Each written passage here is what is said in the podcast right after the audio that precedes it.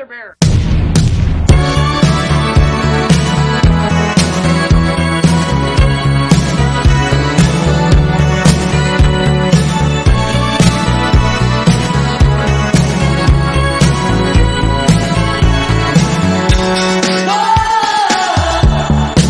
家好，欢迎来到啤酒事务局，我是天。我是琪，今天是我们啤酒旅行计划苏州站的第二期。我们今天来到了一家特别啊、特别的一家酒吧，是在苏州的园区。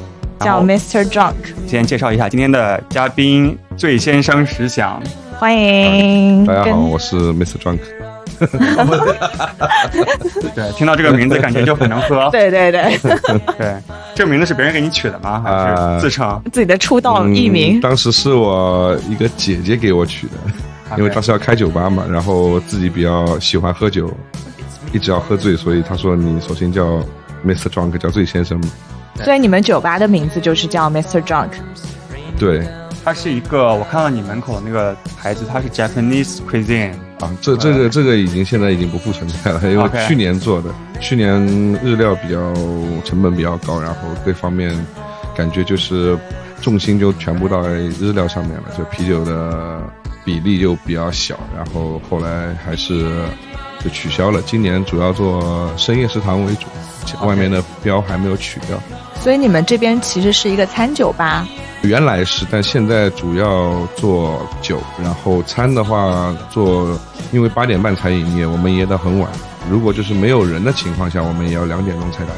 如果有人的话，我们一般会到四五点，甚至五六点。真正的深夜食堂，就只要有人来，我们就一直营业，可以啊，这个概念很对好。做一些主食之类的，那你们的餐大概是卖一些那种深夜食堂的那对种面条啊这种。我们苏州这边就是浇头嘛，你知道吗？就对吃面的时候要有浇头，浇头会比较丰富一点啊，量也很大。所以你们的面还是做的那种苏州特色的面。概念是苏州概念，苏州面的概念就是汤要好，然后浇头要好，但其实口味不是苏州口味，因为很多人吃不惯苏州有一点点甜味的。我们做的口味还是偏那种云贵川，呃麻辣酸这种。比较适合做但但是这宵夜。个理念是按照苏州面的理念来做的。酒是冰冷的啤酒，但是面它是温暖的。你在深夜的时候，特别是我们苏州人，我们很讲究，我们有一句话叫“汤汤水水”嘛，就是喜欢，嗯就是浙江的、江南的，我觉得都很喜欢这种汤汤水水的东西，就是有一股能量，就很呃治愈。对，所以接下来的一个概念是深夜食堂的一个概念。嗯你这边的菜都是自己烧的啊？啊，对对，都是自己烧的。天对哪！因为不需要再请厨师了，我们面积也不大，然后啊就我跟另外一个小伙子两个人晚上对足够了，打打酒。毕竟不是面馆，不可能一天有超多人过来，就一天平均二十几碗面吧，就又可以又酿酒又对，又 所以我们因为一天量不大，所以我们也不买东西去备货在冰箱里面。我们每天嗯都会去菜场去买新鲜的食材，不过夜的，不进冰箱不过夜。进冰箱也只是为了就当晚放在里面先储存一下，但是会用掉，就每天只卖这么多。对，而且会像深夜食堂一样，还有情感咨询。可以提 request，对吧？啊可以提可以提要求。呃，想对，可以提要求，就是但是你提前跟我说就行，每天下午两点之前发啊给我发消息，因为我下两点钟开始去菜场买菜。你接过的最奇葩的那个做饭的需需求是什么？有点过什么奇怪的菜吗？奇怪的倒是没有，就比较奢侈一点的，什么奥龙啊、东星斑啊这种，就当面浇头吃，啊，而且不是当面浇头。对，很多嗯我们这边就有一个特色，就是专门用奥龙和东星斑做面浇头，用奥龙的壳还有那个东星斑的鱼骨熬的汤做一碗面汤，然后把那个肉清炒一下，做成过桥的浇头。哇，感觉好想吃，我饿了对，不贵，一千多块钱吧。啊！好的，好的，好的，给我们给我们那个开始接广告，对吧？我们来这边庆祝一下。好的。你是苏州人吗？对，长得像蒙古人，老跟别人吹牛。但是你是苏州土生啊我其实是土长的。苏州人。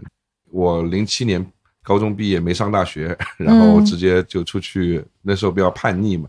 一开始是在酒店里面上班，然后嗯但是我这个人比较向往自由一点，就是呃酒店里面太拘束了，然后规矩又太多，然后想学一门手艺嘛。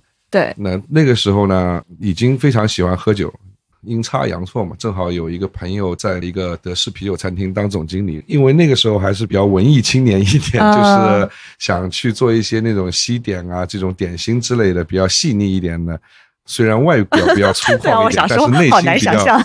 内心比较细腻。然后那个朋友他就跟我说，因为德式餐厅里面有也有做点心，但是因为德国人他们吃的点心也比较粗糙一点，德国有什么甜品啊？就是对派他们可能没有自己特色的甜品，但是不是甜品就面包嘛，碱水包啊，对对，面包很对对对对嗯，德国面包很好对吃，那嗯，你会相对做一些，比如说芝士的蛋糕啊，什么水果蛋糕，但这个就是相当于只是给餐厅做配套而已，就是所以学不到什么东西。他说你如果想学的话，他说我们这边有一个空余的一个职位，有一个酿酒师助理。那时候我才二十岁，我觉得这是一个像从电影里面走出来的角色一样，就是什么酿酒师助理这个。感觉就这个名头嗯名头很酷，但其实真正接触了以后，发现原来就和扫地阿姨差不多了，所以是要是要干嘛？就清洁卫生啊。那个时候，零九年的时候，你看高大师出书好像也要一二年左右吧，一零年前是肯定没有，就是好像大家还没有接触到精酿的这个概念，对对对嗯，精酿还是他们一帮老顽固啊，就银凯啊，还有王凡他们一起翻译过来的嘛。在之前是没有精酿这两个字的，我们那个时候要么就是就是 Germany 啊、restaurant beer 嗯 restaurant，、要么就是 brew house 或者就是 Michael brew，就没有 craft beer 这个说法。啤酒屋对？对，啤酒屋或者自酿啤酒，没有精酿啤酒这个批量比较小的对，种那时候还没有这个称号，没有这个称呼叫精酿啤酒。可能 craft beer 这个词还没有翻译过来，对对、所以那个时候自酿啤酒相对来说是非常冷门的一个东西。包括我们那个时候学习酿酒和现在也不一样。那个时候当学徒，你接触不到这一块，不像现在你去网上可以找到很多相关的视频，它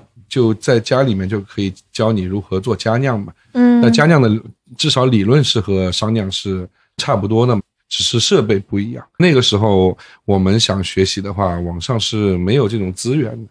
你如果查自酿啤酒啊，或者一些啤酒的酿造工艺，你只能查到一些江南大学那种微生物发酵，呃，他们的一些毕业论文啊，就那完全不是一回事儿。他们讨论的都是特别特别专业的一些东西，就是特别细节的一些东西。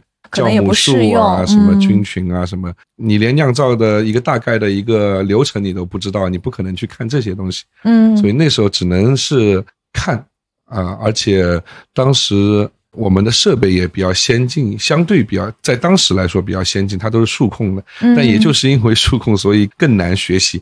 你像现在很多山东那边，我们国内很多一些会去模仿一些好的设备，他们去做，很多都是手动阀。手动阀的话，师傅叫你开哪边，你至少时间长了，你知道我在什么时候会去做什么事情啊，我去开哪个阀。但是那个时候呢，它全都是数控的，一二三四五六七八嗯九十到三十级。师傅按什么六十三、三十六、四十二，你根本不知道他在干什么，你知道吗？啊，就很有可能一个非常简单的步骤，就是我从 A 罐要把酒转到 B 罐去，但你根本就不知道，为什么？你只知道你都不知道他在转酒，哦你都不知道，因为就是把这套操作它只是一记下来个数控台上面了在摁，那时间每天又都不一样，你根本就很难去猜测他在干什么，然后你去问他也不会告诉你。啊它有点像这种工业啤酒的那种东呃西一样，，对，因为德国是。当时是进口的德国设备嘛，德国他们比较严谨一点，对，相当成熟。做助理，对，洗了两年桶吧，就是啊，洗了两年之后就开始自己酿酒了。洗了两年以后，后来跳槽去跟着一个德国人，他一起酿酒。然后那时候呢，差不多看也看的差不多了，但是没有独立上过手。正好巧合嘛，那个德国老头子他开业了才三个月，腿就摔断了，然 后 没人酿酒，只能我自己上了，硬上。啊机缘巧合嗯，对，其实还是蛮简单，只是看师傅愿不愿意告诉你。但一般那时候把这个看的可能相对比较重一点嘛。在那边酿几年？德式啤酒餐厅做了五年，然后自己再开的店。就在五年的话，你都是酿那种所谓的德式的啤酒吗？德式的啤酒有什么特点啊？德国他们有啤酒的纯净法，像一个法律一样，你在啤酒制作的过程中是不允许加别的东西的，他只承认水、啤酒花和麦芽三样东西，嗯，你不能加别的增味啊、酵母对，酵母它其实都不算在啊，因为它纯净法因为里面它之前没有发现，啊，他们不知道对什么是对发对就最早对最早的时候，后来它就允许了。对，但那后来必须得允许。对最早的啤酒纯净法，它前两年好像还是五百周年纪念吧。这个啤酒纯净法已经几百年了，对。所以说德式啤酒是只能用这几样原料，来它就不能，酿的，所以德国啤酒就是说它有好有坏。它好的一方面就是他们特别注重品控、质量这一方面，缺点嘛就是为我们玩精酿所诟病的，就是嗯。它没有什么变化，因为对。它不能加东西进去，就是你无法和别的一些去配合。那它的差异性就是体现在原材料跟对原材料的选择，嘛对对对对嗯对，工艺的话其实也是差不多都已经非常标准那个自动化了。标准是标准，但是它每一家控制的好，可能它的品质会有略微的差别，但是它可能风格上面的多样性没有那么强。没有千变万化一些传承之类的、延续之类的是做的相当好的。对就对一种口味的追求的嗯极致的这种追求是非常厉害的，但哦但是就是他们没法去做更多的变化的东西、好玩的东西啊。当时你在那儿就是学习德式啤酒，你会不会觉得哎呀就没有什么可以发挥的空间？一开始的时候也没有想那么多了，因为啊你都不会做，没有那更多的想法。后来自己慢慢上手了以后，我又是一个关不住的人。对，当时因为有朋友他们从国外带一些进口的酒啊什么，第一次喝到的就福加白，所以你的入门精酿是福加白吗？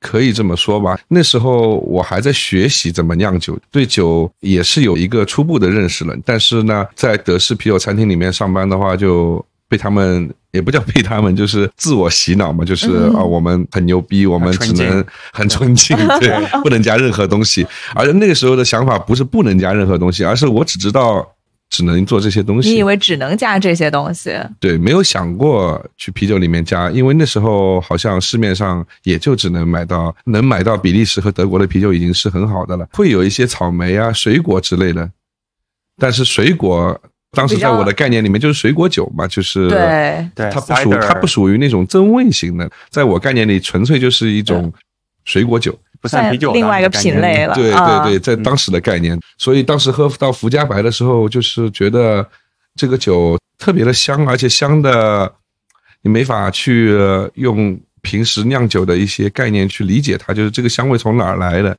既不是麦芽，又不是像小麦发酵出来的那种单一的一些香蕉啊、纸箱的那种味道，又不是啤酒花的味道，总觉得挺奇怪的。因为当时没有过海关的那种贴白标的那种，没有中文翻译的，然后他后面啊自己去查字典也不知道，是啥。查了字典才知道原来加的一些陈皮啊，就是香菜籽啊这些，啊，当时就很惊讶，觉得我原来做酒不够可以纯净 就是就可以加这些东西，啊，怪不得这么香。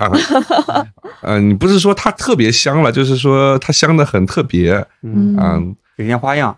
对，然后又喝到了朋克嘛，嗯 IPA IPA 对，那也是我印象比较深刻的两款酒。先接触了福加白以后，我心里大概有个数了，就是觉得哦，原来可以加别的东西。然后再喝朋克的时候，又 又是一个好笑的，就是觉得哇，这个比福加白还要香。嗯然后我想，那他肯定又是加了很多别的东西。然后我又去翻译那个配料表，配料表里面他只写了啤酒花、水、麦芽，他没有写别的东西。然后我就很诧异，为什么比福加白还要香，而且香的也很特别，为什么就没有加别的东西？然后后来是慢慢通过了解才知道，哦，IPA 原来要加美式的啤酒花，它的香型和我们用平时用的一些欧洲的酒花是不一样的，而且量非常非常的大。对，啊，然后才慢慢开始发现，原来啤酒还有这么多别的种类。德国的那些酒花是什么萨斯偏拉格的一些？萨斯是捷克的，德国一般都是哈拉道比较出名一点。OK，它是一个展区，嗯，有珍珠啊、传统啊，很多赫斯布鲁克，就像葡萄酒一样，酒花也有产区。，对，有产区。对，然后有不同的风味。欧洲的酒花一般都是偏那种草本、泥土啊，一些植物类的那种花香的味道。嗯那美式的话，它会偏水果，热带水果，然后主线就是橘皮、柚子皮的味道，然后对更加的奔放一些，对，更加奔放一些，适合就是做 IPA。所以后来就开始决定开酒吧了吗？对，因为自己呃天天在 就是德式餐厅里，你也不可能去做别的酒嘛，嗯，对，自己开了可以实验一下嘛。现在他所以就是想自己觉得好玩儿，然后想做一些不同的东西，然后才想开酒吧嘛。对，现在他们也会有变化吗？他们还是在坚持所谓的最正宗的德式啤酒，还是说也开始去接受一些嗯，新的玩法？纯净法还是要遵守的。德国人比较傲娇一点，德国是没有 IPA 的嘛，他们也想做 IPA，但是他们觉得 IPA 是英国人发明，然后美国人发扬的，他觉得他们都是傻屌。然后德国人他们自己做了一个叫 Hopfen，Hopfen 就是非常带有酒花香味的一些拉格或者一些艾尔，其实就是 IPA，其实就是 IPA，但只是他们不说啊，嗯我们不叫说我们 IPA，跟你们不一样。对他们还有那种 Hopfenweizen，就是酒花味的小麦都有，酒花味的拉格、酒花味的艾尔、酒花味的小麦他们就不说自己就想是叫换一个名对印度字戴斯艾尔，对他们不叫这个名字，还是挺傲娇的，对，最近酒花拉格还挺火的，嗯、对。我个人很喜欢，因为哦一般拉格很清爽，这点好，嗯但是它这味道会淡一点嘛。但是酒花拉格的话，就会有那个两者嗯，一些优势对它既酒体干净，然后又有香味嘛。对。然后后来什么时候开始开店的？一四年五月份的时候，第一家店比较小，是苏州第一家精酿酒吧吗？算是苏州第一家自酿精酿，呃因为瓶子店当时也是有的，对，对，那那那个不算。所以你是一开始是从家酿开始吗？还是直接商酿，因为我本来就是做商酿的嘛哦对家酿反而是后来开了店以后才开始接触的，接触一些像老邢啊，他是玩的比较早的，我们就认识了。也是通过客人，他我认识朋友，他在自己家里面做，然后也是一个神人啊，嗯，很多做精酿的都认识他。你后来又开始加酿，什么意思啊？你不直接在店里开始酿了吗？嗯，店里面我也买了一套，就是比较小的，一百一百五比三百的四个罐子。OK，佳酿后来也做，就在店里面自己做，因为只有四个罐子嘛，种类比较少。然后我做一些瓶装，就是佳酿的，可以增添一点种类嘛。啊，然后加上自己也喜欢玩一玩，可以做做实验啊之类的。对对，产品测试比较方便，这样不会浪费一大桶，啊，是吧？对对，嗯，所以你的第一家酒吧是什么风格的？什么风格了？违章就是建筑风格。就是对，想到一点搭一点出来的那种风格。啊，是是什么样的？最早的话也没有钱嘛，开的那家店室内面积的话，当时那个 CAD 画出来只有二十六个平方。拿房的第一天我就把它给拍出去了，因为他我看他后面有一块小的空间，只是没有顶，它后面有一个小的围墙是。像那种别墅后面一个小的，就是人家放竹子、小院子那种放竹子、放假山的那种小空间，但是连门都没有的，你们有见过吗？就是一个小空间，它啊，可能会在客厅里面有类似于后一个花窗，院那种吗？对，而且是进不去的。他啊，之前是干什么的？它就是一个假，山它就是一个景观的一个。以前以因为我们苏州这边，它、哦我们开的那个地方，它属于护城河边上，呃，走的路线就是有点像苏州园林一样的，嗯。它就是很多啊以前大户人家会那种四合院儿，啊，它它后边会有一块小的空间给你，就是花客厅里面 有一个花窗，花窗后面能看到假山和竹子，就像一幅画一样。哇，就借对。这是个很苏借景，对州对对，借景，对一种园林的一种设计啊风格。所以那块空间是没有用的。然后嗯。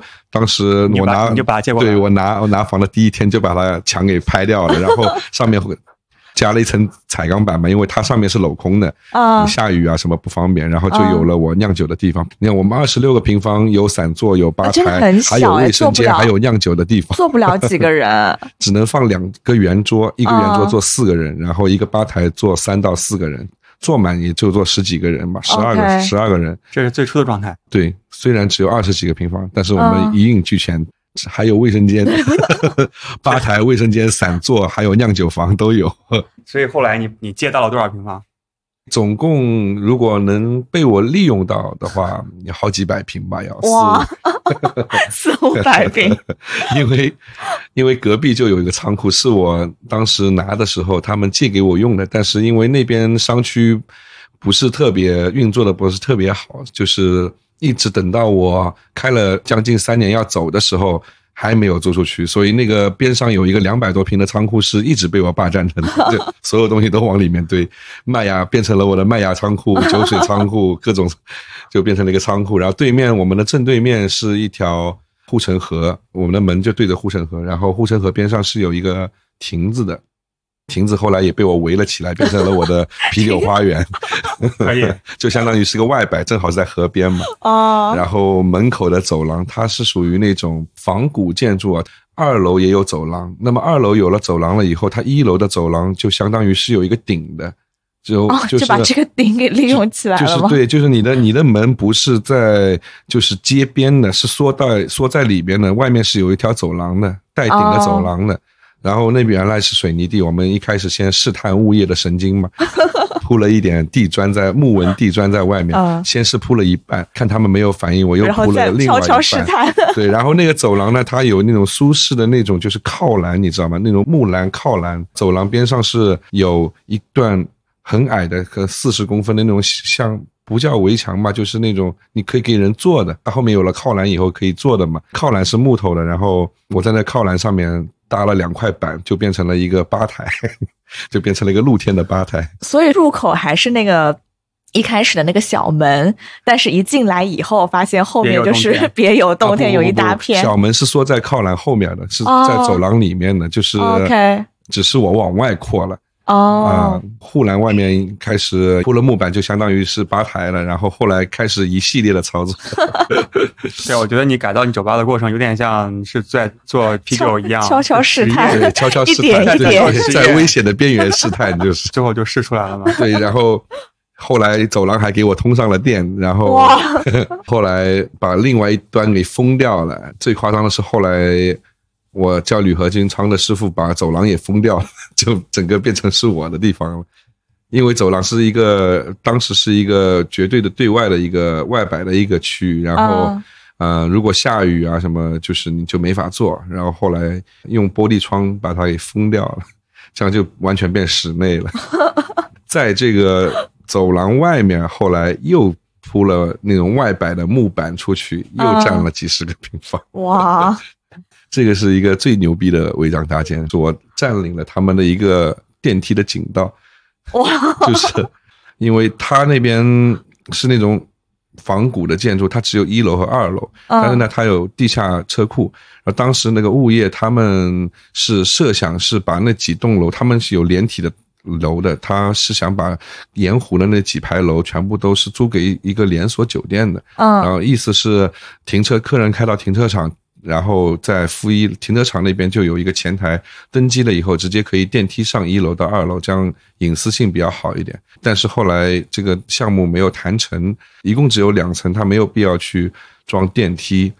电梯也很也不便宜就闲置了。但我不但但是我不知道，因为它那个电梯井道，如果你没有造电梯的话，它是没有门的，门是现切出来的，它是一个实质的一个空间。就相当于我那条走廊走到底了以后，照道理走廊应该是两头都是通的。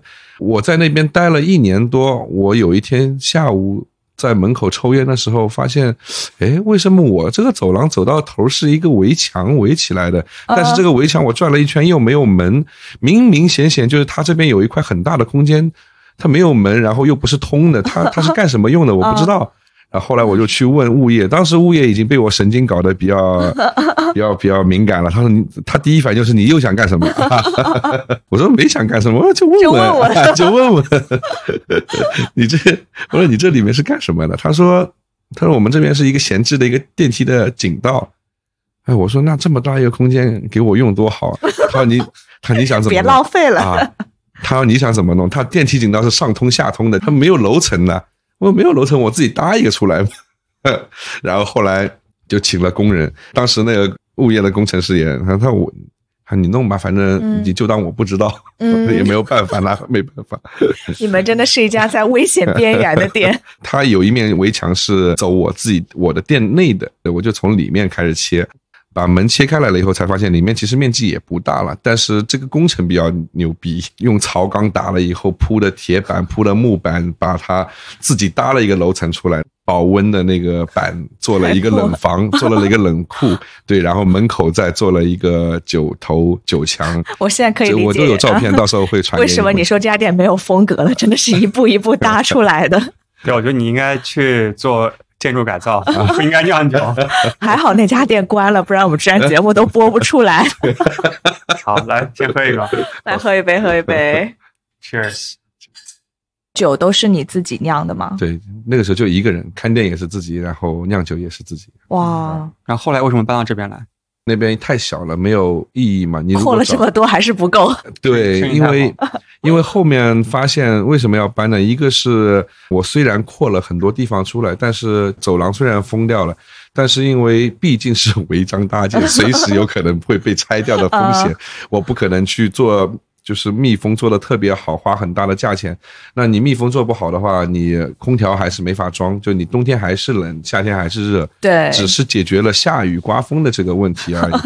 啊，所以其实它的实用性并不是特别大。再加上当时的设备比较小，当时开始慢慢苏州也有开起来很多精酿店了，其中还有一部分是我的客人。那么他们都认识我嘛，就是想让我提供酒给他们。供给他们酒的话，就我的量就会比较小，因为当时本来罐子就比较少，又又少又小，嗯，然后像当时卖的最多的那种小麦啤酒的话，虽然发酵周期比较快，但是出来一桶了以后才两百来升，而且那个时候还不流行美标桶的，那时候都是用的欧标三十升的，欧标三十升的话，你六桶。六桶就没有了，我还得给自己留两桶呢，我不可能全部供给别人，那也就是。一家店我给个两桶，一会儿就没有了；哪家店给一桶也一会儿就没有了。然后我那时候只有四个发酵罐，如果我选择几个发酵罐酿一款酒的话，那我没法做别的酒了，所以会想搬一个地方。好，那我们先放一首歌吧，然后再来聊一聊现在开的这家店。好，你有什么想放的歌吗？孤独的人是可耻的，张楚。都已经孤独了，你还要说人家可耻，太惨了吧？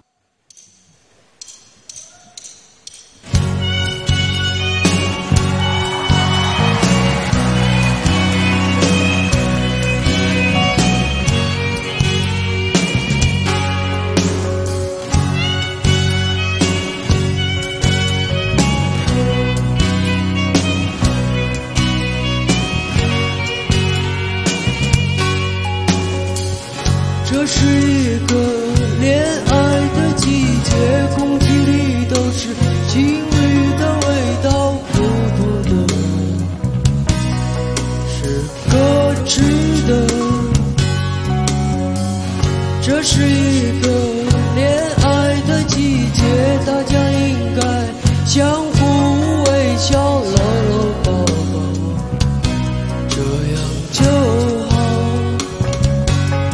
我喜欢鲜花，正是应该有鲜花。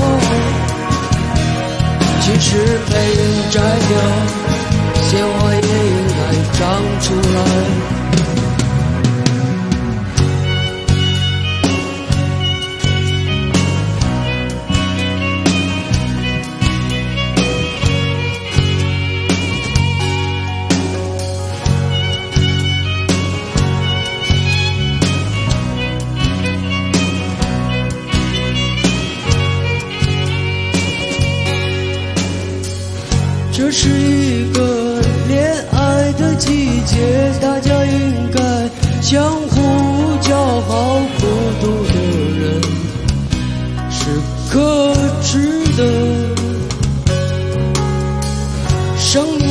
鲜花一样绽开，我们不能让自己枯萎，没有选择，我们必须恋爱。鲜花的爱情是随风飘散。我们做酒吧，每天下班比较晚，会感到比较孤独。对，我觉得开酒吧真的就是时间颠倒，还蛮辛苦的。对，就是你每天面对的都是一些人生百态啊。深夜才有的一些百态吧。对，就是酒吧嘛，是人在晚上抒发感情的一个地方。这当然不不包括夜其实夜店也算了，因为它也是一个宣泄感情的地方，只是不是通过交谈。对，就是像我们这种小酒馆的话，会通过一些交谈啊，因为喝了酒以后。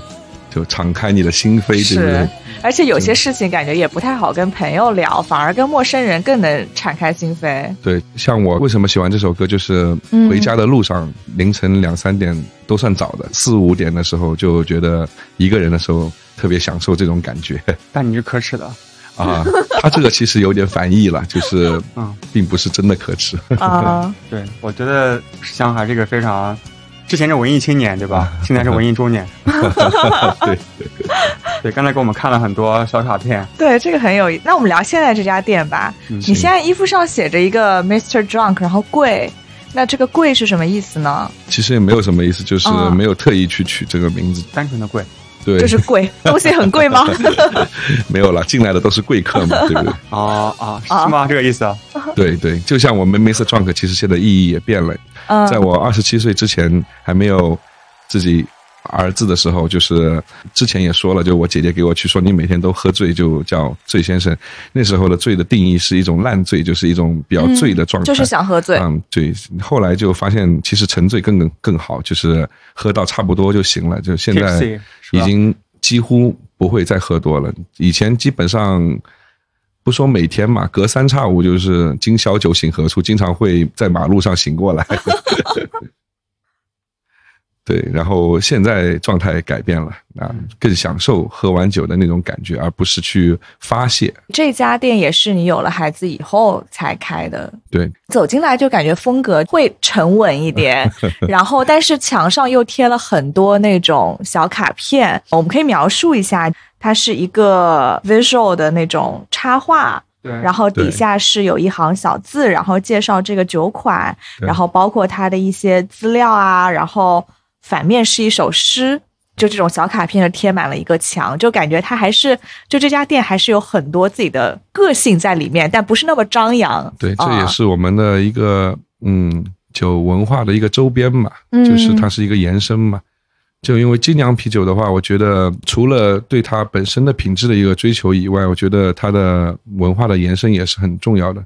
我自己比较喜欢听一些摇滚乐，一些 underground 的，相对向往自由一点的。就是精酿啤酒也是像高大师当时提出的酿造自由，就是嗯，你说追求品质的话，这可能是我个人观点啊，就是你永远追不上一些大厂，他们的设备永远比你好，比你精密，他们的人员都是一些。博士啊之类，就是对，他们不是做不出好的酒，只是他们通过各种运营的成本计算下来，就他们不可能，人家在赚大钱，对他们不可能去。我觉得他们的好是一种标准的定义。对他们的好是一种标准的定义，不是说他们做不出好酒，只是出于各种的计算，他们没有办法去做这些好的酒，所以这个问题就交给我们了，我们来处理，我们做一些比较有个性化的东西。对，但是个性化的东西它毕竟是小众的。除了口味一方面以外，尽量还有很多别的东西是可以传输给别人的一种精神啊，敢于创新啊，然后还有就是一些更多的包容性更强，接受更多的一些文化的东西在里面。对，所以我们的酒标，我自己认为还是蛮有个性的，名字也取得比较文艺一点。这些都是你自己设计的吗？我们有签约的那个设计师，对。那诗呢？有一些是设计师写的，一些是我写的。哪些是你写的？来，帮我们分享一下，这些就不用播出了吧？没关系，我们看，我们看。你想播吗？你不想播，我们还是要播的。来我们来赏析一下石老板写的这一首。不，这是我朋友写的。好好好，OK，行。这个卡片是对应了是哪款酒？葡萄柚番石榴谷斯啊，就是我现在在喝的这个。你被我喝完了，太好喝了，真的很好喝。你闻起来就是一股很浓的番石榴的香味。对，因为我平时也喜欢喝番石榴味的一些果汁饮料。嗯，我们啤酒花也很多都是有番石榴风味的，有一点点咸咸的。对，是古斯，古斯的话会加入一点海盐在里面。嗯，用来中和那个酸味。这一款酒叫《燃烧殆尽的梦》。哇，这个还蛮沉重的一个梦哎。他是这样，他说。把夜晚的天空捣碎成铅块和怀疑，一个婴儿和一瓶醋，一个铁匠和一枚弃子，太阳，在西边倒在血泊中，又将在东边重新分娩。我在夜里的床上死去，清晨的同一张床，我又揭竿而起。哇，我觉得，对这这个我也蛮喜欢的。燃烧殆尽的梦，但它跟这个啤酒的风味，我觉得我联想不到一块儿，因为这款啤酒它还是一个蛮清爽、嗯蛮酸的一个。这就是我说的，它只是一个文化的延伸，就它不一定非要跟啤酒去结合起来，去生硬的结合的话，这样子的话做啤酒就没有意思，因为你啤酒你再怎么变都是和口味有关系，你所有写的诗都是和口味、和你的精神状态，因为这是我自己做的酒。我可以以我的一个产品去表达一个我的精神的状态，没有必要哦非要去跟酒的口味去相结合，对这样会比较死板一点。我觉得你的插画跟你的诗都很搭配，对，像我们很多酒标里的诗都是跟爱情有关，所以是有故事吗？啊是有故事的诗。这个故事不能说啊。大家可以来 Mr. Drunk 店里喝醉了，然后听史老板啊讲一讲故事。消费了就有回报，对吧？这个不是不是对。所以你现在这边有多少款酒？正常九到十款左右，然后会卖一些瓶子，中等偏尖货吧，不会卖特别口水的一些酒。指的是什么？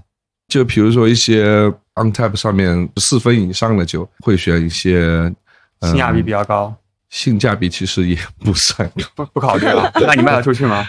会跟着一些精酿的这个小圈子的这个风上走啊。最近流行什么？像对阿拉哈夫啊，以前流行树屋啊、岩灵草啊，今年开始流行什么呃三子啊、稳泰、安克雷奇啊，这些就是会经常会换，经常会换。我们种类不多的，对，而且我看你们的酒，我觉得我都很想喝，就是里面的那些，对，因为加的水果比较多。对对对，嗯比如说什么椰子、芒果、糯米啊，然后黑加仑啊，帝国琵琶艾尔，我觉得就都很想试一下所以这些都没有了啊，啊，都没有了 吗？因为我们每款酒都只做一次，就啊，啊、对，那就错过了就没有，就没了吗？对。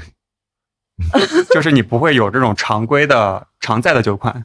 呃，常规的我们现在有小麦和 IPA，就两款是常规的，然后别的哦全都是不做重复的。对，就是只做小批量的一个发酵罐，但只但是只做一次。一次，就是你啊喜欢的话，接下来就没了，是吧？，对，就是告诉你的，传递给你一个信息，就是你如果不喜欢没关系，下一次没有了；如果你喜欢，你抓紧喝，因为下次没有了。酿了一款，就是大家反馈都很好，都很喜欢的，啊你也不可会可能会回归一下吧，但啊是不会就是把它纳入一个常规酿造的一个里面。我觉得好的东西都是错过了才会好。可以可以可以。哇，那那我得好好珍惜手中的这杯酒，珍惜这杯酒来干！杯干杯！我现在喝是哪一个？这个是芒果酸 IPA，芒果酸 IPA。嗯所以你是怎么去设设计这些酒啊？嗯就，自己喜欢的水果就放在一起？几个方向吧，一个是我自己的偏好，还有就是最近比较流行什么，就是我们会时令去的东西吗？有时令的。我说的流行就是，比如说像像精酿，它没有人规定今年流行什么，但是它会像时装周一样，我们今年流行什么色，啊流行什么款，一些比如说德国奖的一些大厂啊，或者一些美国做的比较牛逼的一些嗯呃酒厂，他们最近都在做什么，然后大家嗯一些发烧友最近都在喝什么，然后我们会去。做一些这种有意的，会向他们靠近一点，因为我们本身做的就是小众的。为什么会去选择做不一样的酒款？其实除了我自己，你说有性格也好，但是其实还是有理性的一方面，因为我觉得分析这个市场的话，我们毕竟不是大厂，那么大厂肯定是走流量，然后价格要相对性价比要规模高。对，对规模效应。然后，但对于我们这种就是不要说 中小型、微型的一些酿造啤酒坊来说，就你如果所有都是做普通款去排一些。对于我们来说较大的客户，比如说一个月拿几十桶的，嗯已经算是大客户了。对，因为我们一个月才产几百桶，这种大客户的话，对于你来说的溢价率会越来越低。他会找你谈呀，就是能不能便宜一点，因为你你只有那么几个大客户，我在想一个问题：如果一直这样子的话，那我没有必要去折腾这个小生意，我还不如做了十多年的酿酒，我还不如去做一个专职的酿酒师，工资也不会低，对吧？对我还要承担这个风险干什么呢？就是如果每天都做一样的事情的话，而且还要被别人打压价格，还有一点就是从精酿的发烧友他们的一些消费习惯去做分析，真正的精酿发烧友是没有忠诚度可言的，因为。本来他们就是一个心理的状态，就是除了好喝以外，他们是以猎奇为主。最近又冒出哪个新厂了，哪个厂又得奖了，那款酒又做了一个哪个风新的风格了，就他们会不断的去尝试，这才是新的东西，嗯，就是就精酿的发烧友都是这样子。如果他永远盯着小麦喝，他可能不是我们的客户。他们没有忠诚度的话，他们一直要换新的酒喝，索性我们就不酿一样的酒嘛。所以我们针对的就是一些小客户，我们现在宁愿做一些就是一个月可能就南极几桶的这种小店，但是我们多跑几家，我们会在苏州周边的城市，太原也不是特别现实。你做精酿这么多年，你觉得它的一个流行的趋势大概是什么样子呢？你只能分析以前的，对，就是过去，预知不了对，未来的。就是过去到现在过去的话，怎么样一个演变的过程？那都是这个口味越来越重啊，越来越奇怪吧，可以说是，也不叫奇怪，就是最早肯定都是以德式小麦、比利时小麦作为基础的一个入门的一个台阶，对，然后喝到后面变成 IPA，IPA 接受了以后，后来流行喝世涛，嗯啊，帝国世涛、过桶的世涛，然后嗯各种过桶的烈酒。像巴黎 wine 啊、修道院啊这种，就是度数比较高的，可以统称的一些，再到后边开始变成了一些浑浊类型的 IPA，应该是从一五一六年开始吧，就树屋啊，还有那个岩灵草他们的崛起，就是开始流行浑浊 IPA，啊，浑浊 IPA 过后。开始慢慢的转型变成喝酸啤为主，柏林酸那时候，然后慢慢有古斯的出现，然后也不叫古斯出现，古斯很早就有，但是就是慢慢开始流行起来。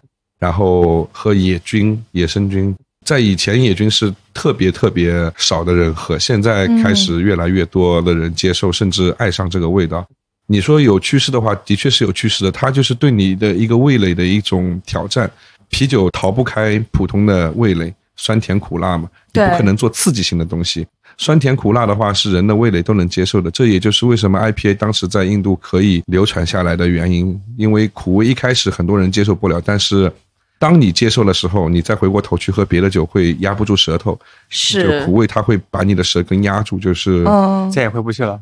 对，就他这种感觉，还不是说喝了厚重的酒，喝淡的酒，不是这种感觉。它不是说和口感没有关系，就是他们的口味，你会觉得别的酒在嘴口腔里面轻飘飘的，就是压不住你的舌头。喝酒大家也是确实口味越喝越重越重喝，越重，就是一旦被打开了之后，对接受的对所以你看我刚刚说的那个流程啊，从小麦什么味道都没有。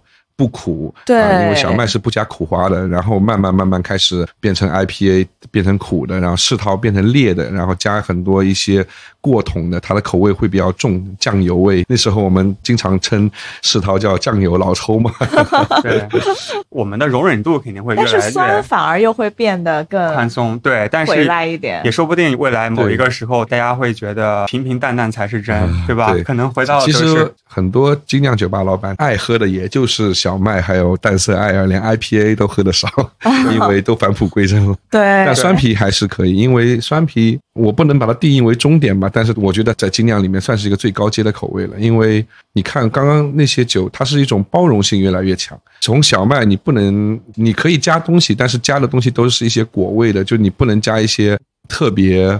猛的一些东西改变它的风味，那么到 IPA 它是酒花，也不能加太多东西，因为它就是要酒花的味道，只是它苦，然后慢慢开始变成统称的，统称就能加很多东西，因为世涛它口味比较重，嗯。然后它能允许有更多高级的味道在里面，譬如说像肉桂啊这些不是水果系的这种更复杂的一些味道，对啊、烟熏的、橡泥煤的、橡木桶的，对，对然后慢慢到酸，酸的话，那就是最高阶的就是野菌。那么野菌它的包含的味道就更复杂了。野菌的味道它为什么复杂？就是它已经不能用你想象到的味道去比如说像我刚刚说的肉桂也好，什么香料的味道，嗯它不是一个特定的味道了。野菌很难形容，就是一种就大自然给森林的味道，就是一种我们称它叫马厩啊，一些旧皮革啊，一些泥土森林的那种味道，就是湿地的味道。无限的可能性。对我们称为高级的味道嘛。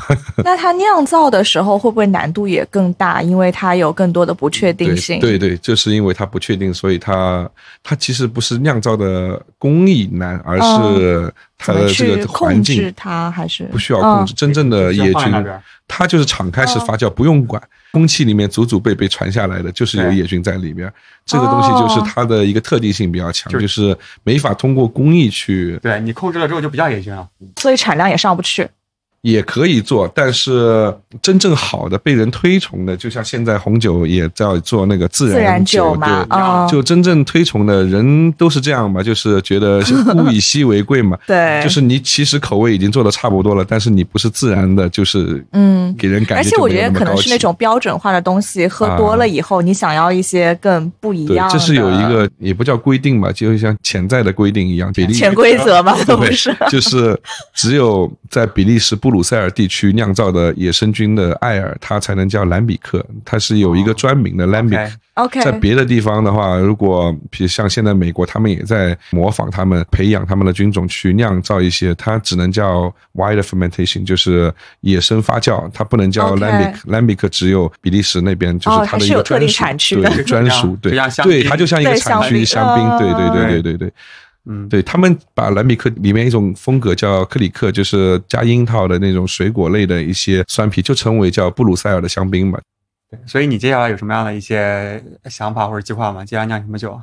我们在做野菌，野菌。哇，对，最近在研究是吧？呃，已经在做了。什么时候酿好这个天已经迫不及待的想喝了吗这可能要半年吧，就是已经发了半年了。？OK，它还是一个很长的一个过程。对，因为野菌的话，它的味道比较复杂，你需要长时间沉淀一下 OK 然后最好是统称一下。几乎所有的野生的啤酒都会去在橡木桶后期去熟化它。嗯，像有一个比较出名的康利翁，它就是每款酒都要在橡木桶里面发酵三年以上，就相当于比红酒还要长。红酒的话有一些一年就出来了，对对它这个会让它的酸味做一个钝化，就没有那么酸的没有那么尖锐，更圆润一点，风味更层次感更分明一点。因为我们在苏州嘛，所以嗯你会做一些所谓的本地特色或者苏州特色的这样一些酒吗？会做，但是不会刻意去做。你看我们的酒，它下面有一个 local brewing company，就是当地酿造。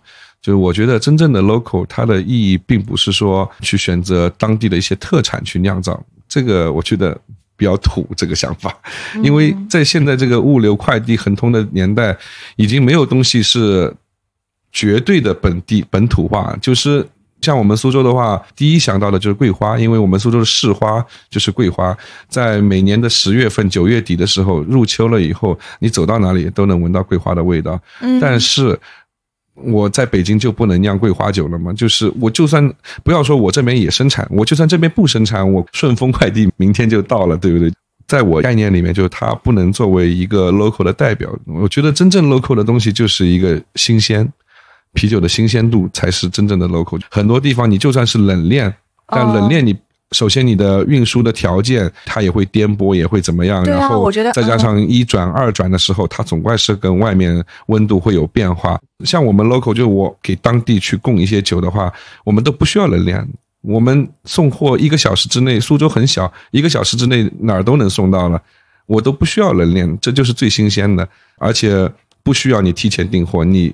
今天晚上要用，你下午跟我说，我就能送过来。其实有一些像英国的一些 micro brew，他们那些小镇上面的一些真正的 local 都是这样子，就我只服务几条街道。所以你看，英国他们酒吧里面他们的打酒器啊是用手泵式的，它和我们所有美式、欧式都不一样，欧标、德式的都不一样。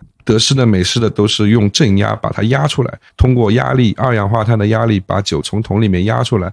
整个过程从冲酒到打酒的过程都是密封的，因为它只跟二氧化碳有接触，这样子的话酒是不会坏的，放一个月都没有问题，两个月嗯甚至你如果经过巴沙的处理，放半年、放一年都没有关系。但是英国的酒，他们有专门自己的一个标准，叫英标英式的桶，他们的桶是横着放的，他们中间有一个进气孔，他们的酒头打酒的方式也不一样，它不是通过正压压出来，它是通过负压抽出来的。就和小时候那种打打水井，你知道吗？就是一下两下，通过压力负压把它抽出来。抽出来的话，它那个桶是不进二氧化碳的，它不需要接气体，直接中间有一个进气孔，是空气进去的。这样子的话，酒特别容易跟空气一接触就容易氧化，特别容易坏，而且它没有气。就最古老的英式的那种，到现在还有，每个英式酒吧几乎都会有那么几款。这个我以前倒是真的从来都没有注意到过。当地的酿造，对，它是它的酒头就放在很帅、很绅士的那种感觉，一根酒头很大、很粗壮的那种，按出来。它不是按，它就是这样一下啊，一下两下，对，这样子这样子打酒。你很锻炼臂力啊，其实也不重了，抽几一点点液体而已。OK，对，所以本地啤酒对你而言，并不是要去从生产的角度加原料，而是要从消费的角度新鲜。对，新鲜对，所以我刚刚说的就是，它因为要抽空气进去，所以它那种酒是不能卖很久的。而且也不能从很远的地方运输过来，他就是用的当地的，可能就在隔壁酿酒厂送过来了以后，就把酒打出来，打卖完一天，第二天再送一桶过来，这才是真正 local 的真正牛逼的地方。哦，这个跟我一开始的理解还挺不一样的，因为我想的那种 local 的，你是会用到一些当地特别的食材，就比如说云南啊，我们就想到那种什么菌子啊，有菌子不是你要新鲜摘过来，你可能冷链几个小时都会坏掉嘛那种。但是你说的。这个其实和新鲜也是挂钩的，还是没有逃开新鲜，只是不是酒，是你这个菌，它是对对对对，就不是为了加本地的东西而加东西，对，就是所以我说我也会做，只是不会刻意的去做，呃，因为现在太方便了。也是，你说桂花也可以保存时间挺长的嘛？对对对，而且菌的话其实也可以啊，因为我只要不破皮，不是有那种见手青啊什么，就是就你只要不破皮的情况下，我冷链很快的运过来，一天也不会坏呀，对吧？对，你也不能保证你刚采完就去酿酒，对不对？最重要还是吃个新鲜吧，对对对，我觉得还是新鲜是最重要的。对，至于你说一些本土的一些特色啊什么，它只能作为你宣传的一部分，就是像一个噱头一样，就是宣传的一部分。对，这个我同意。对啊，所以我们不刻意的去做这些东西。那你有加入过什么？有啊，我们做桂花，对，我们做加桂花蜂蜜啊，枇杷蜜啊，包括枇杷也是，苏州的枇杷应该是我吃下来最好吃的。嗯，OK。很多外地的枇杷就是个特别大，但是它没有味道，很酸，然后核又特别大。我们这枇杷很小，但是很甜。是白色的那偏白一点那种黄的吗？偏白的就是我说的外地的那些就不好吃的。里面那个核也特别大，就是它肉特别少，但是它就特别有味道，很很好吃。对，而且特别短。苏州这边所有的东西，鱼米之乡嘛，生产的东西比较多。我们这边的人都喜欢吃当季的东西，甚至很多东西都不能叫当季，它就一个节气，就在那么一短很三虾面。对，可能它就一个礼拜、两个礼拜之内就没有了。就苏州的很多东西，鸡头米是苏州特色的吗？还是鸡头米也是我们苏州的特色，对，水八仙之一。哦，鸡头米真的好香啊！但吃鸡头米你没法去做酒，因为它没有风味。对，它就是它那个口感，它就是口感是比较 Q 弹的，但是但是没有风味。你也可以做，但是你只是告诉别人，对，或者是从名字，或者是从你的对对，但但是没有太大的意义，我觉得，嗯嗯。你们现在这家店的定位是一家深夜食堂嘛？那你们会卖些什么吃的？你觉得比较适合深夜抚慰心灵的？做的比较多的，就是也是我们苏州吃的比较多的食材，但是口味会做的重一点，像一些鱼。开片的桂鱼，然后还有一些鳝鱼的扇贝，我们叫，但不是那个海鲜的扇贝，鳝鱼的背部，因为鳝背，对扇贝，对扇贝是也是我们这边比较出名的。扇糊嘛，对吧？不，扇糊是鳝丝，鳝丝的话，其实我觉得没有扇贝好吃，因为鳝丝的话，它，你你想一条黄鳝它是竖过来划的，鳝丝是一条一条的，它是竖过来划的，那也就是说，它对这个黄鳝的大小是没有。规定的，你小也没有关系，因为看不出来啊，它是竖着划的，你懂吗？对，它是竖着划的。你这条黄鳝再小，它竖着划给你给你看见，也是一条一条的。但扇贝它是横着切的，它是把黄鳝开了以后，把它拍扁了以后横切，横切的话，你就这个鳝鱼就不能小。对，小了以后你切出来就一点点，那就像鳝丝了。对，而且鳝丝的话。也不叫行业秘密了，就是说他会选择一些有时候，比如说已经死掉的或者刚死不久的，就是卖不出去的一些黄鳝，他会选择用这些黄鳝来划。但扇贝的话，我们要求就肯定要新鲜的，要活的，粗壮一点，横着切。它的口感和鳝丝不一样，鳝丝的话会比较烂一点，相对比较烂一点，糯一点。然后扇贝的话，它比较追求脆爽。所以扇糊扇糊它是糊状的，就是它会用一些东西去，会去用淀粉水去勾芡，呃，然后扇贝的话，我们这边的烧法叫干炒，就是很干，它不会勾芡，吃着很脆爽，就很好吃，很鲜、哦鲜美脆爽。对。所以以后不要点扇糊，要点扇贝。对，对鳝糊扇贝是鳝鱼的贝，对，因为扇贝的话成本比较高，所以很多面店也好，或者苏州的菜馆，它不烧这种东西，价格会比较高，然后成本会比较高。其实我们苏州人在家里面很 很少吃鳝糊。苏州菜馆里面很多上台面的菜，其实我们平时根本就不吃。老苏州人，是你像啊松鼠哦桂鱼，谁会在家里面烧那个松鼠桂鱼？还要开那个刀花，不可能，还要用大的油去炸。嗯而且说实话，也并不是特别好吃。我觉得哈，我虽然是一个苏苏州人，但是呢，它比较有特色，它也不是完全是骗一些外地的旅游消费者了。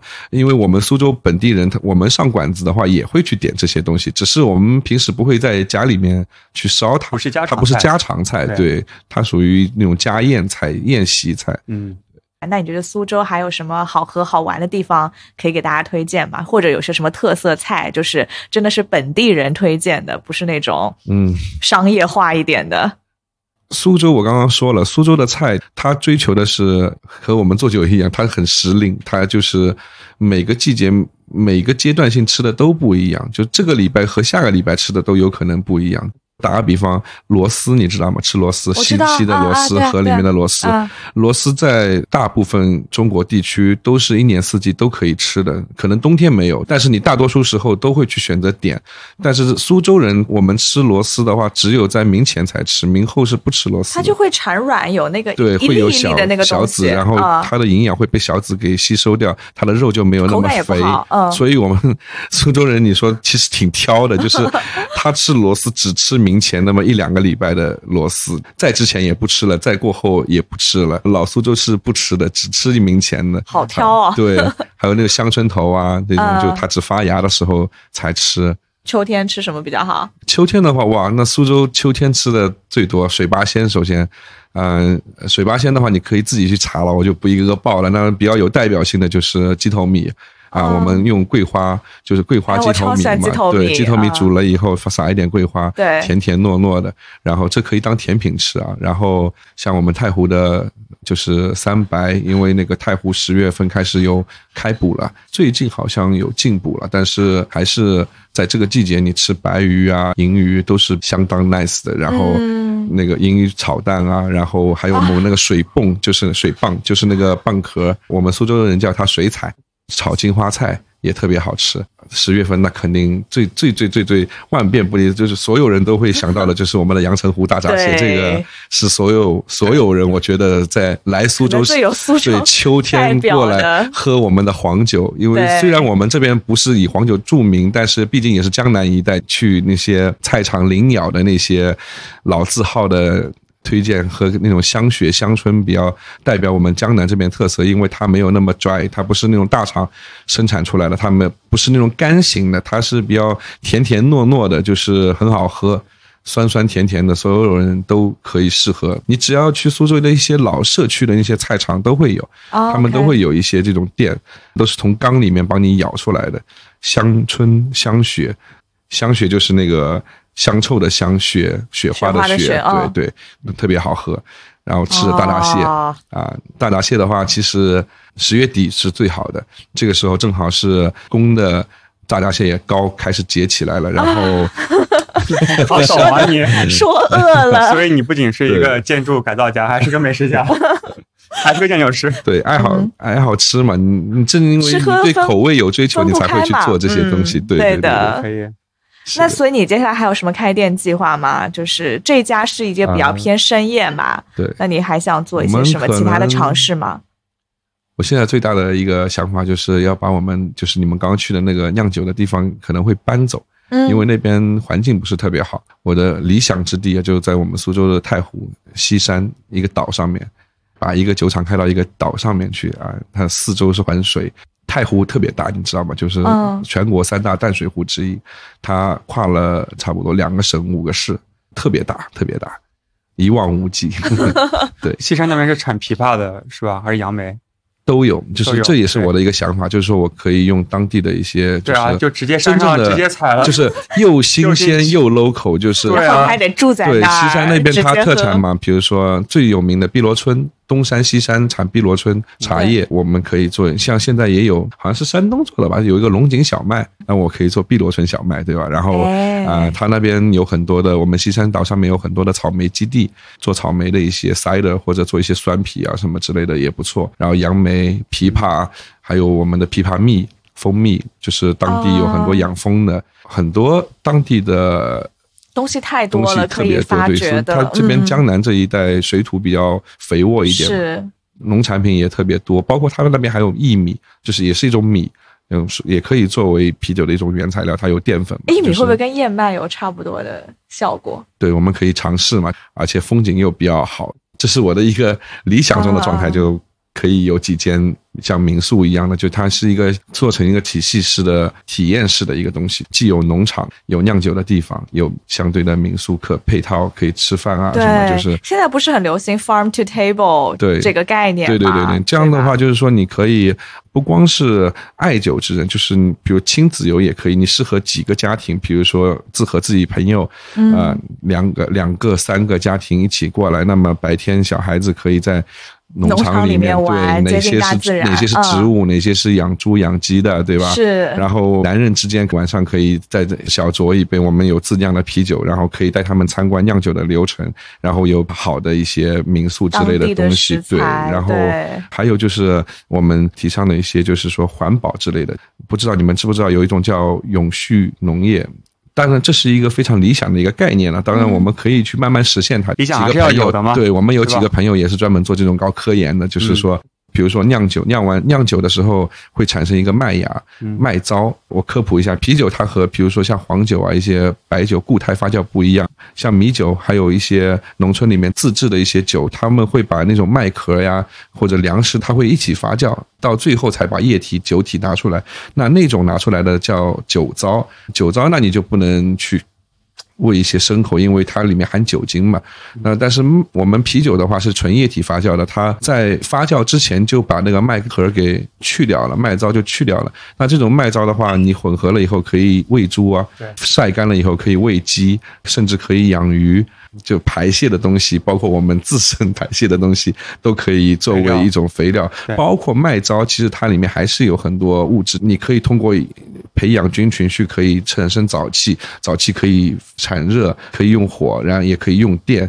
那么你用了电，又可以给你的酿酒来发电。循环起来了。这就对对是整一个很对，然好的一个后你做。一部分早期，一部分我可以把它做成肥料，肥料可以施肥，我又可以种一些农产品，农产品又可以给这些牲口吃，就它就成为了一个永续酿酒永续的对，我前阵子看了个纪录片嘛，就叫。Big Little Farm 就是小小农场，嗯。就是讲说美国的一对夫妇想要开一个农场，然后一开始他们就只是种种蔬菜啊，就想做那种有机不加化肥的呃植物，但后来他们发现就是土地还是不够肥沃嘛，所以后来又开始养猪、养那些呃鸡啊什么的，然后这样子就是整个土地啊，然后整个生态的循环。嗯当然背后也有很多辛苦啦，比如说什么果子被虫子吃了呀什么，但我觉得整个概念，然后就是那种很生态、接近大自然的整个理念啊。嗯，对。所以你的计划是什么时候开？嗯，